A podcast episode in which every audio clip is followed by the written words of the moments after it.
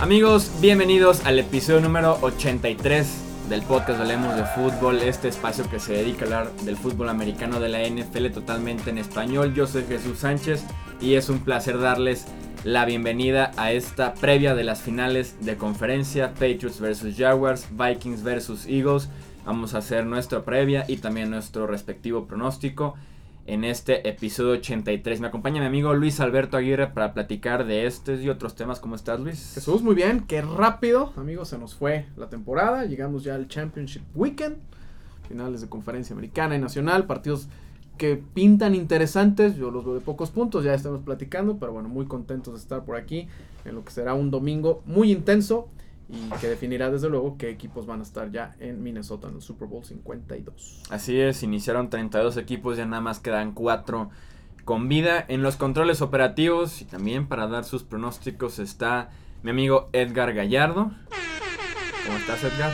Muy bien, muy bien. Listo para esto, este penúltimo fin ya de, de temporada y que ya todavía me acuerdo cuando estábamos de ya, ya va a empezar, ya, o acaba de empezar, ¿no? Y haciendo ya, los está, previos, ya se acabó. sí, haciendo Y las ya se previas acabó de esto, emisión. ¿qué no pasó? sigas, espérate, no sigas, extraño. Esto pasó muy rápido, pero feliz, feliz de, de la temporada y pues a ver qué nos deja este Super Bowl en, en Minnesota. Pero bueno, es el antepenúltimo. Sí, Yo sí, sé sí. que a nadie le importa el Pro Bowl, pero es el antepenúltimo. Sí, Yo soy de esos, que no le importa. yo también. No, llevo sin verlo unos 5 o Unos 6 siete años. yo. Sí, realmente, Ni siquiera los highlights, o sea, nada. Sí, realmente es lo más anticlimático que hay. De una temporada como la NFL, el Pro Bowl sí realmente es un poquito. Yo creo que para el que vive en la sede, ir a verlo en vivo, ver los juegos, los convivir con los jugadores, creo que eso debe estar padre. Pero para la televisión, que es para lo que está hecho la NFL, realmente nada que ver, ¿no? Sí, no, y que creo que antes en el formato este que había de competencias entre corebacks, entre pateadores, correr más rápido, creo que eso lo hacía un poquito más atractivo la semana en general y que podría retomarse, pero sí el partido como tal es malo. Es que de entrada, en el momento en el que lo haces una semana antes, era, digo, a lo mejor ustedes no se acuerdan, pero antes era después Ah, del tampoco Super fue hace Bowl. tanto.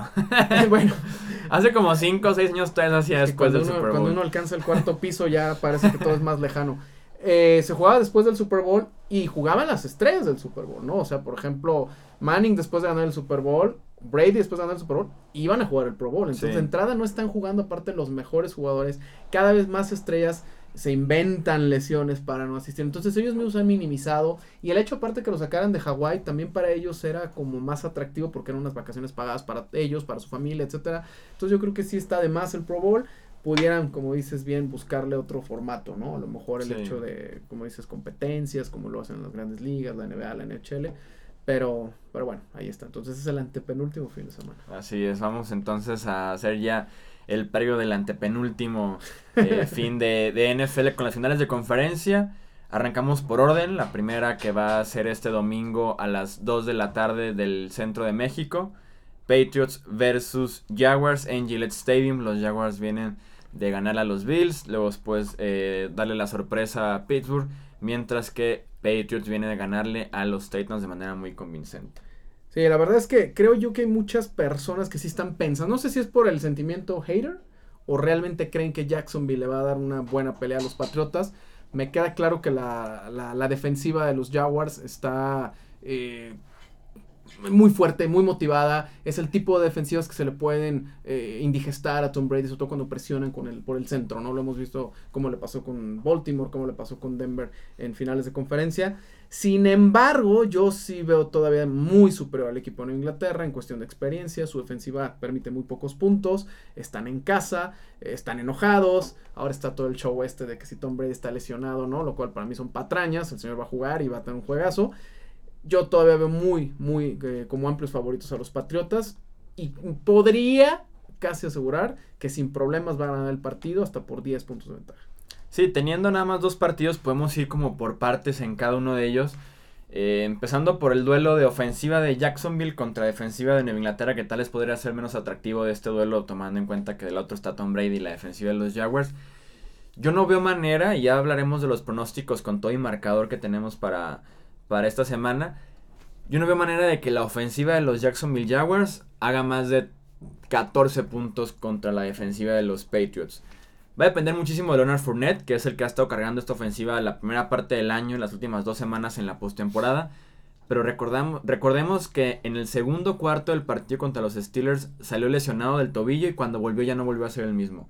Ya, ya no era el mismo, ya no atacaba tan fuerte el espacio, ya no tenía tanta agilidad en los cortes y ha estado limitado toda la semana en los entrenamientos, que se ha perdido un poquito esta historia porque ha ganado la historia del pulgar de, Tom Brady. Pero sí debe ser un factor importante y más porque Leonard Fournette es el que le abre las puertas a Blake Bortles de tener un partido sencillo. Contra Pittsburgh, que Fournette tuvo más de 100 yardas tan solo en la primera mitad, Bortles tenía la opción de sus pases hacerlos todos desde play action, o sea, haciendo la finta con Fournette y teniendo ya solamente una o dos lecturas por hacer porque eran pases sencillos, porque la defensiva de Pittsburgh estaba cargada a detener el juego por tierra de los, de los Jaguars. No creo que sea el caso y más porque esta defensiva de los Patriots es más sólida que la de los Steelers deteniendo el juego por tierra. Aunque Karim Hunt, aunque Livion Bell, aunque Melvin Gordon les ha corrido bien, les corrieron bien durante la temporada regular a, esta defensiva de los Pats. La línea defensiva está jugando bien, sobre todo en el interior. Alan Branch, Ricky John François, Malcolm Brown están teniendo buenas actuaciones en el centro de la línea defensiva, como para cerrar los espacios que genera la línea de los Jaguars. Y Fournette debe estar limitado, y automáticamente eso también limita a Blake Bortles. Sí, digo, la, va a ser un buen duelo, ¿no? Porque la defensiva de, de los Patriotas permite 114 yardas por juego vía terrestre y Jaguares promedia 141 yardas. O sea, sí es, ese es el, el, duelo que tienen que ganar los Jaguares en la trinchera, acumular yardas por tierra y como bien mencionas, ¿no? Liberar de responsabilidad a Blake Bortles y que pueda jugar el, el, play action, el engaño de carrera. Si le paran a Fournette, si paran la carrera, no veo manera tampoco yo de que vayan a a ganar este partido y menos porque te permite dejar afuera a Tom Brady del campo si estás corriendo bien sí de hecho esa es la, una de las eh, virtudes de la ofensiva el tiempo de posesión es eh, bastante bueno por parte de los jaguares por partido muy superior al de los patriotas y que fue lo que empezó a hacer Indianapolis, perdón, es decir, los Titanes, perdón, en el partido pasado. En el primer cuarto tuvieron sentado a Tom Brady y se vio el resultado. El problema es que mantenerlo sentado cuatro cuartos es muy complicado y esa es precisamente la clave. Correr con el balón yo veo complicado. No creo que Bill Belichick vaya a caer en la trampa de decir vamos a echar toda la carne al asador y poner tres linebackers pegaditos a la línea y vamos a cerrar los huecos para parar a Fournette. Que fue lo que hizo Pittsburgh en la zona mitad. Exactamente. Que entonces le va a abrir el, el, juego a Blake ¿no? Yo creo que ellos van a jugar una defensiva tranquila, normal, que va a seguir permitiendo muchas yardas, pero que en zona roja vuelve a cerrarse, que permite pocos puntos, que como dicen, que se dobla pero que no se rompe, ¿no? Y entonces al momento de que eso pase, de que Blake Bortles sea el que tenga la responsabilidad, es ahí donde quiero ver cómo se gana su próximo cheque el señor Bortles, ¿no? Si realmente no comete errores, si encuentra sus receptores, si es capaz de volverse a echar el equipo al hombro como lo hizo contra Buffalo, como lo hizo de cierta manera contra Pittsburgh, no ha entregado la pelota o no la entregó en contra de los aceleros y eso fue muy importante. Pero esto es algo, es un monstruo muy diferente. Es la final de la conferencia, se están jugando el pase del Super Bowl y yo creo que pues más bien la clave va a ser también la defensiva de los Jaguares. Sí, pasemos justamente a este segundo aspecto de este partido que es el gran duelo entre Tom Brady y el resto de la ofensiva de los Patriots, que fue de las mejores ofensivas de, este año en la NFL, contra la defensiva de los Jaguars, que también viene de un excelente año, terminó segunda en yardas, terminó segunda en puntos. Tiene a Calais Campbell, que probablemente va a ser defensivo del año eh, dentro de dos semanas en la NFL, entonces es un duelo de poder contra poder en el que se dice mucho de que los Jaguars vienen de permitir 42 puntos frente a los Steelers, pero también cómo fueron esos 42 puntos, fueron tres touchdowns largos en los que la defensiva, la cobertura, perdón, era muy buena, en el que el talento de Antonio Brown, de Livion Bell resaltó en esos, en esos touchdowns largos, entonces sigue siendo una muy buena defensiva y que tiene yo creo la clave para ganarle no solo a Tom Brady, sino a cualquier quarterback que menciones en la historia de la NFL, que es presionarlo por el centro de la línea. Sí, no, realmente tienes hombres como Malik Jackson, que ya tiene experiencia en postemporada, lo que mencionas de Campbell, también el perímetro es muy bueno, ¿no? Entonces, si logran hacer esa parte, ¿cuál fue la clave que usó, por ejemplo, Denver en la, última final que perdieron los Patriotas de Nueva Inglaterra? Presionaron mucho a Tom Brady, pero la clave no fue tanto la presión, sino el hecho es que los esquineros, los safeties se quedaron pegaditos a los receptores, no tenía a quién lanzar la pelota. Brady es una persona que se deshace muy rápido del balón, entonces la clave va a ser tratar de neutralizar a Gronkowski. ¿Quién va a cubrir a Gronkowski? Un linebacker, un esquinero, eh, sí, esa es la gran va, a ser, va a ser, una, una, de las grandes incógnitas que realmente se van a despejar, se van a despejar ese día. Es complicado, no los puedes detener. Puedes intentar eh, minimizar un poquito el trabajo de estas personas. Pero la clave va a ser presionar a Brady y que aguanten atrás, porque de nada va a servir que estén llegando los jugadores si cada que Brady lance la pelota va a haber un receptor abierto, ¿no? Un receptor solo o, que pueda hacer las recepciones. Entonces, yo sí veo el, duelo de Gronkowski como muy clave en este partido. Es un hombre que va a ser determinante en, en la final de conferencia. El ataque de Nueva Inglaterra por tierra no es espectacular, pero sí es muy productivo, es muy constante. Eh, entonces yo sí veo una, una, un, cuando ya nivelas ofensiva y defensiva de Jacksonville contra ofensiva y defensiva de los Patriotas, sí veo que la, está un poquito más cargado en, en, cuestión de defensiva de los, de los Jaguares, pero no creo que sea suficiente para, para parar a Brady, ¿no?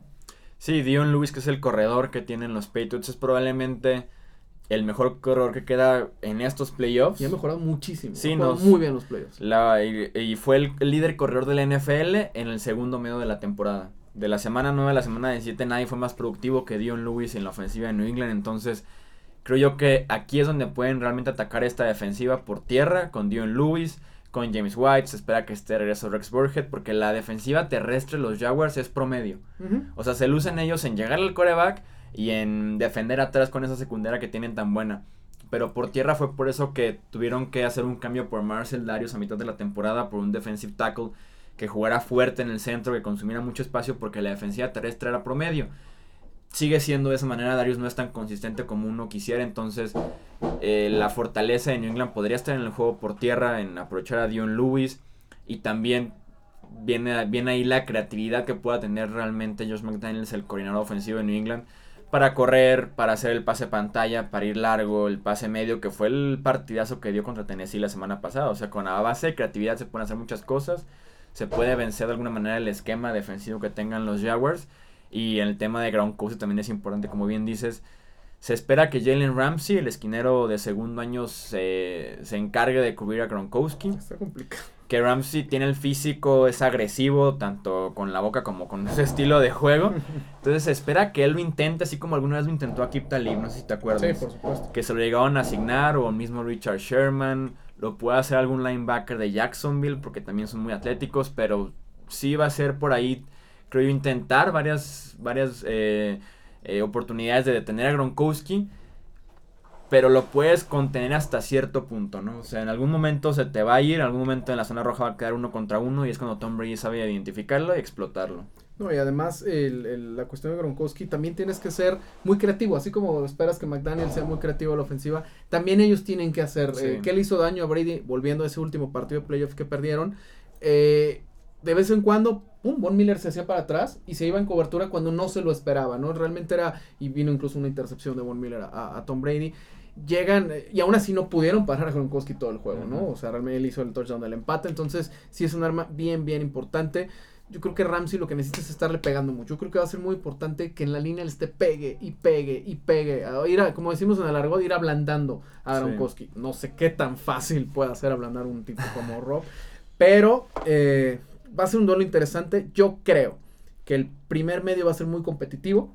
Yo creo una diferencia de tres puntos a lo máximo a favor de Nueva Inglaterra o incluso un empate para terminar la primera mitad. Pero sí creo yo que regresando para los siguientes 30 minutos, los ajustes y la experiencia y todo se va a imponer y los Patriotas van a terminar ganando hasta por más de 10 puntos. Yo sí lo veo como un 28-17 por ahí a favor de Inglaterra.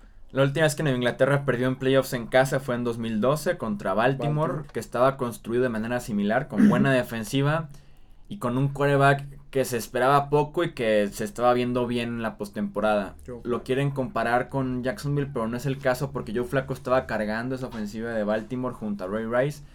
Blake Bortles está haciendo lo suficiente, muy apoyado del juego por tierra, como les decía, para abrir los espacios. Entonces yo no veo a Jacksonville produciendo lo suficiente a la ofensiva como para poder dar la sorpresa en Gillette Stadium. Marcador yo creo que gana Nueva Inglaterra 20 puntos a 10, de muy pocos puntos. Sí, pero más de 10 puntos. sí, y como dices tú, puede que en el primer y segundo cuarto se esté por ahí peleando, porque Nueva Inglaterra en partidos tan importantes, se ha dicho muchísimo, hasta en Super Bowls, tardan en arrancar la ofensiva, tardan en descifrar qué es lo que está haciendo Jacksonville, en hacer los ajustes que siempre hacen al medio tiempo y que suelen ser excelentes por parte del staff de entrenadores ver cómo están cubriendo a Gronkowski, ver qué hacen con los corredores abiertos como receptores y para el tercer cuarto ahora sí unir con un plan de juego un poquito diferente, ajustado a lo que está proponiendo la defensiva de Jacksonville y poder anotar un poquito más puntos. Pero como les digo, un 20-10 me sonaría hasta cierto punto lógico. Y es que muchas veces no es que empiece tan lenta una ofensiva, pero son muy, no son muchos los, no son pocos los equipos que ya llegan con un script de jugadas para empezar, ¿no? 10, 12, 15 jugadas y sacan esas jugadas sin importar qué. O sea, para empezar el juego, estas son las 15 jugadas que vamos a usar y las vamos a usar. Entonces también eso lo utilizan para poder realizar precisamente los ajustes. Ya si en el plan de juego esas 15 jugadas le salen, pues qué maravilla, ¿no? Pero realmente la, la principal gracia de los Patriotas es esa, ¿no? La manera de ajustar y además ejecutar, que es otra de las, de las, grandes, de las grandes cosas. Y como en cualquier partido de playoff, el equipo que pierda la pelota eh, mayor cantidad de veces, pues está en desventaja.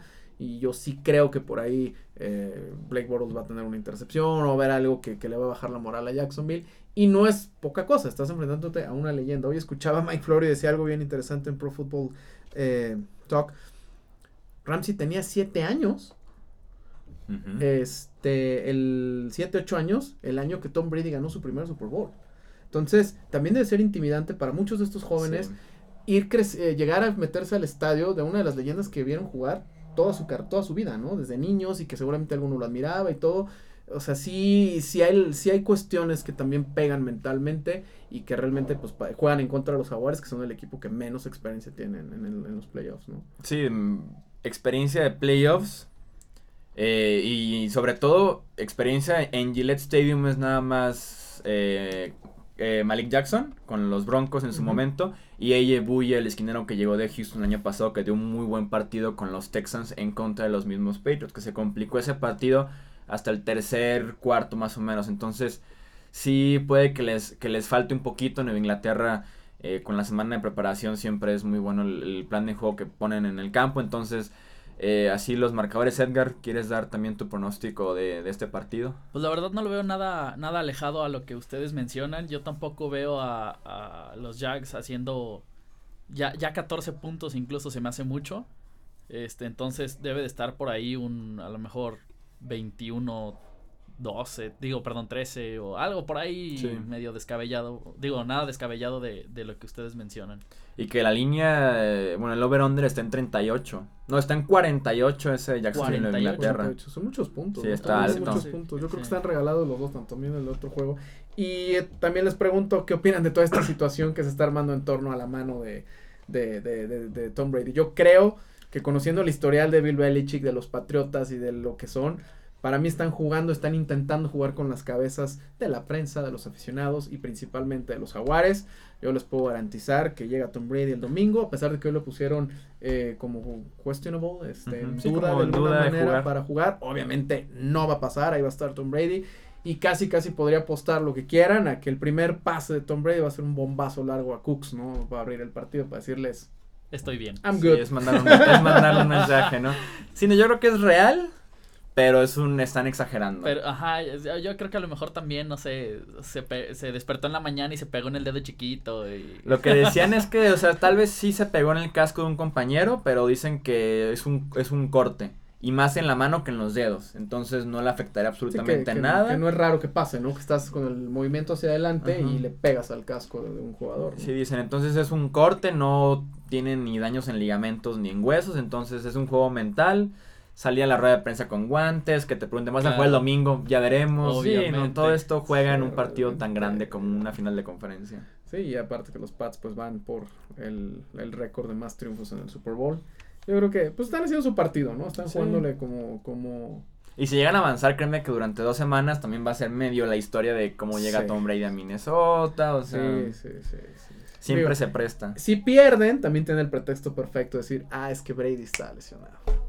Que no, que no creo no. sea el caso de... No, no van a perder, o sea, realmente... No, y, y, tendría que jugar pierdan, mal. Y aunque pierdan, ajá, no creo que ni Mira, siquiera sea motivo. Obviamente por el tipo de defensiva que son los jaguares, puede darse que le peguen, puede darse que estén en su cara todo el tiempo, que reciba un abuso físico, entonces no es ni siquiera que juegue mal. A lo mejor puede ser que no lo dejen jugar, ¿no? Sí. Pero de que está sano, está sano. Pasamos entonces al siguiente partido, la final de conferencia en la Nacional, Filadelfia versus Minnesota. Este partido es a las 5:40 hora del centro, es en el Lincoln Financial en Filadelfia. Que aquí puede que sí haya opiniones un poquito diferentes, ¿no? Totalmente. O sea, yo por más que lo pienso y lo pienso y lo pienso, sí veo a Minnesota como un favorito, que es lo que marca esta línea. Pero algo me dice, y, y se los adelanté desde el capítulo anterior, algo me dice que Filadelfia va a ganar. Yo- a mí no me suena descabellada la sorpresa de Filadelfia. Sí, o sea, No es lógico porque la línea apenas son dos puntos. Pero- o sea, sí lo, sí sí. lo esperan un partido cerrado. Pero no, pero yo creo que sí está inclinado hacia, hacia Minnesota. O sea, lo, lo que sí es que no me sorprendería una sorpresa de Filadelfia. Pues Es que mira, yo no sé si sería tampoco tanto sorpresa, porque Exactamente. Estás en bien. casa. Sí, es el Sí. local. tienes una gran defensiva y tienes uno de los públicos más hostiles de toda la NFL. O sea, tampoco es como que, ah, la gran sorpresa. O sea, por algo la línea está en dos puntos. Sí. Es Sí, menos sí, de un gol de campo, ¿no? Entonces, yo lo que creo que inclina un poquito la balanza es la posición de coreback. Ujú. Y yo sí. Sí. veo todavía un poquito mejor a Case Keenum que a Nick Foles. Y vamos a ver quién responde mejor cuando tengan que echarse el equipo al hombro, ¿no? Yo esa es la, la, la parte que yo veo favorita a Minnesota y que claro, traen toda la motivación a tope después del, Del- milagro de hace claro. ocho días. Pero también, pues Filadelfia trae la motivación de, pues somos los underdogs, no somos los no favoritos, no hay bronca, o sea, jugar con ese papel de somos las víctimas, también a veces a los equipos los motiva. Yo los veo muy concentrados a los dos equipos, pero sí, definitivamente no, no me extrañaría tampoco que ganara Filadelfia. Creo que gana Minnesota, pero va a ser un partido muy cerrado. Sí, entonces yo coincido un, con Luis. un balón suelto, un gol de campo, se puede decidir un tiempo extra Sí. incluso, ¿no? Sí, este partido me gusta para tiempo extra y podemos iniciar ahorita que ya mencionas a Case Keenum analizando este enfrentamiento ofensivo de los Vikings frente a la defensiva de Filadelfia, que es la carta fuerte yo creo Sí. de los Eagles. Tienen probablemente la mejor línea defensiva de toda la NFL. Y si vieron el partido pasado entre Nueva Orleans y Minnesota, le estuvieron pegando y pegando y pegando a Case Keenum con Cameron Jordan. Medios estaban cruzando ahí con Sheldon Rankins desde la posición de eh, outside linebacker. Entonces le estuvieron pegando bastante a, Case Keenum con esa línea ofensiva que no es tan sólida eh, por parte de los Vikings. Entonces yo espero que Case Keenum la pase mal en este partido. Si es el mejor quarterback de los dos. Incluso yo consideraría a Case Keenum en un nivel diferente a Foles y a Bortles en estas finales de conferencia. Sí lo vio como bastantito mejor que esos dos y ya luego está Tom Brady en su propio nivel, se podría decir. Entonces yo sí veo a Filadelfia llegándole y llegándole y llegándole a, a Case Keenum en este partido, matando el ritmo que tiene ofensivamente eh, los Vikings, aprovechando que con el ruido que va a estar haciendo eh, desde las gradas, el estar midiendo el snap, la defensiva va a poder arrancar cuando está en ceros, entonces se va a prestar creo yo para que la defensiva de Filadelfia tenga un muy buen partido frente a la ofensiva de los Vikings por cómo se alinean sobre todo en las trincheras este partido. No, y además este, los elementos que siempre pesan, ¿no? Como decías, además de la gente es el clima, el pasto, que recuerda que los Vikings juegan en domo, donde cambia todo, ¿no? Cambia el pasto, cambia el- obviamente el clima, entonces... Y que se decía hoy, hoy, hoy viernes que los Vikings a un día y medio del partido no, no, no sabían qué zapatos iban a usar todavía porque Por no clima. saben las condiciones del campo por el clima exactamente de que está nevando, está haciendo frío, está quemado, se va Sí, a resbalar, o sea... todo, todo pega en ese tipo de partidos, incluso la rutina, y el mismo hecho de que los, los vikingos vayan a salir de su rutina normal, de llegar incluso una hora y media antes del partido, crean lo que no es exagerado, también pega, porque son, son eh, atletas de ese tipo son animales de una rutina, ¿no? Sí. De estar totalmente haciendo siempre lo mismo, etcétera. En el momento que los sacas de eso, los puede, los puede afectar. Es increíble ver la, la comparación ofensiva, son prácticamente números similares, ¿no? En yardas por juego, Minnesota 356, eh, Filadelfia 365. Yardas por pase son prácticamente lo mismo, 234 contra 233. Eh, donde están más disparejos, porque incluso en yardas por tierra son similares, 122, 132, es en puntos, ¿no? Filadelfia por media 28.6 contra 23.9, pero cuando estaba Carson Wentz. Carson Wentz en sus Entonces, promedios. yo creo que se emparejan muchísimo con la cuestión de, de Nick Foles. Entonces, yo creo que sí es un partido de ver quién comete menos errores para o, o qué pateador también yo creo que lo mencionamos viniendo para acá. ¿Cuál va a ser el pateador más confiable en esta situación con el clima, etcétera? Yo creo que es un partido de muy pocos puntos. Yo creo que el under en las líneas está regalado, que dijimos 38, puntos. 38. Yo veo un 17-14, un 15-13, algo así. Pero sí creo todavía que son los Vikings los que se dan el juego. Sí, los pateadores deben de jugar un papel importante. Es Kyle Forward por parte de los Vikings, es Elliott por parte de los Eagles. Elliot que viene ya de patear y, bien durante la temporada regular en este clima y Forbat que medio se tambalea de vez en cuando y súmale que va a estar afuera del domo debe ser un factor importante. Yo incluso si se da el pronóstico de que pierdan los Vikings los veo perdiendo porque su pateador falló uno o hasta dos goles de este campo, el punto extra. Este es un juego en donde el clima va a tomar mucha relevancia desde el volado. Sí. ¿Qué prefieres tú? ¿Tener la ofensiva y que de, o, decidir qué hacer con la pelota cuando si ganas el volado? O mejor dejar que el otro equipo decida para que tú veas, veas el viento, ¿no? Porque en un cuarto periodo donde tú a lo mejor tengas la ventaja, necesitas un gol de campo, necesitas trabajar hasta en eso, ¿no? Si vas a patear a favor del viento, en contra del viento. Entonces, partidos sí, sí preferiría elegir más o menos la posición porque ni como Filadelfia me urge meter a Nick Foles, ni como Minnesota me urge meter a Case Keenum en esa situación, Entonces sí, sí debe pesar eso y, como decíamos, platicando de la ofensiva de Filadelfia, Nick Foles tuvo un partido extremadamente controlado la semana pasada, o sea, no le permitieron hacer nada.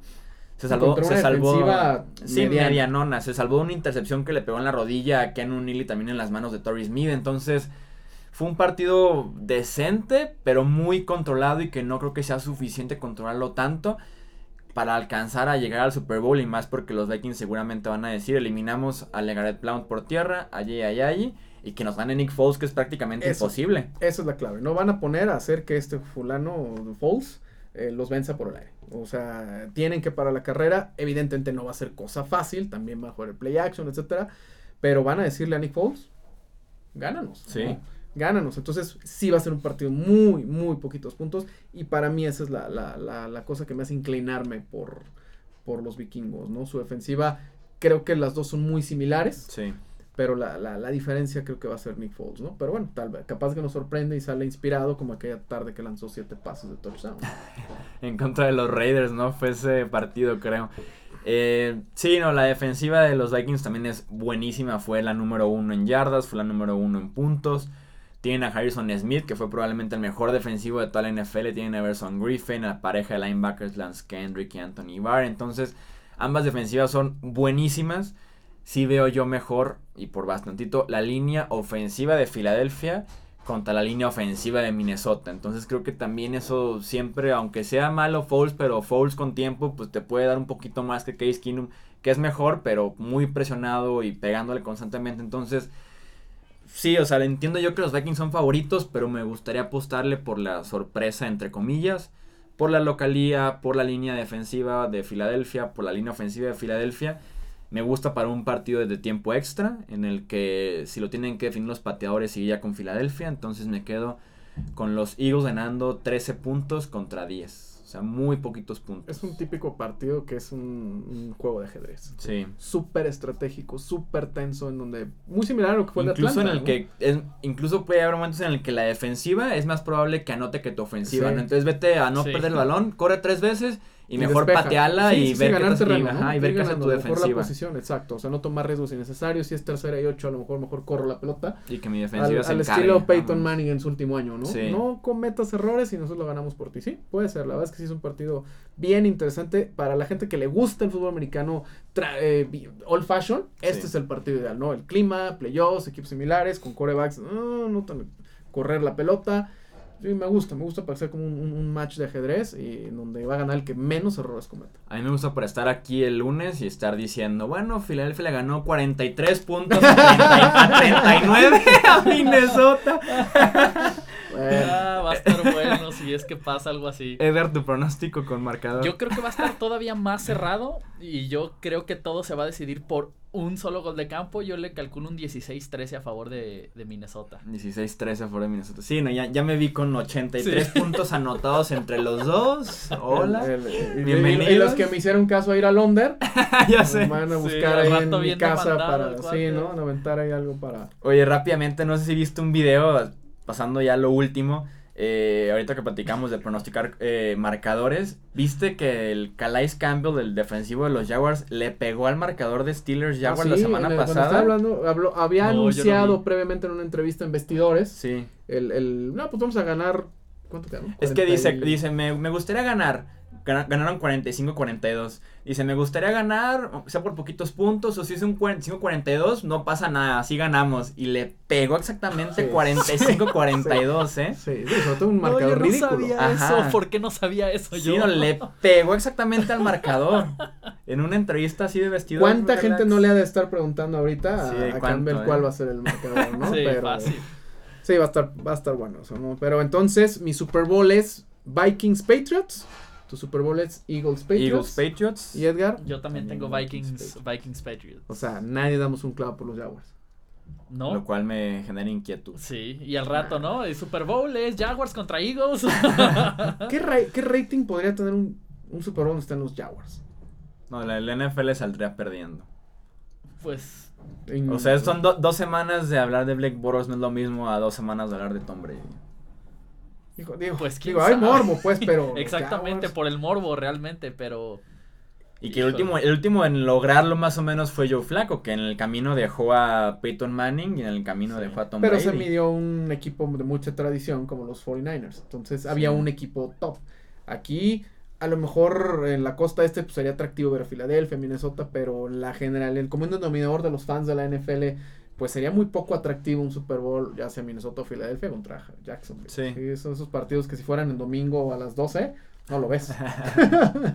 sí, sería extraño, y más porque Jacksonville pasaría de 13-3, de 3-13 en la temporada pasada a campeón de la americana, o sea, Probablemente sería el cambio más grande en la historia. Desde que llegaron los Jaguars, si no mal recuerdo que fue 94.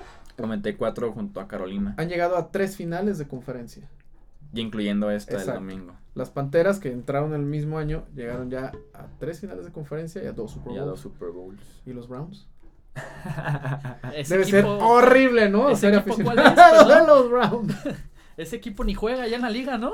No, no, no es increíble la mala suerte que puede tener una franquicia. y, o sea, es, es, raro, o sea, es, son cosas inexplicables. Este fin de semana tenemos a tres franquicias con cero Super Bowls y a una que está peleando por ser el más ganador de todos los tiempos. Sí.